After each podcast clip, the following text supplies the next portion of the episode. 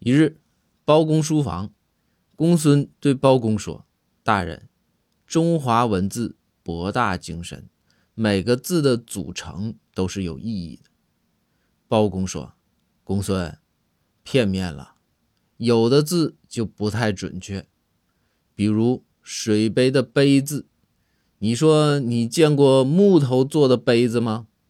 怎么还整个木字边呢？”公孙说：“大人，您仔细看啊，杯子的杯字，它右边不是个不字吗？这说明水杯啊，它不是木头做的。”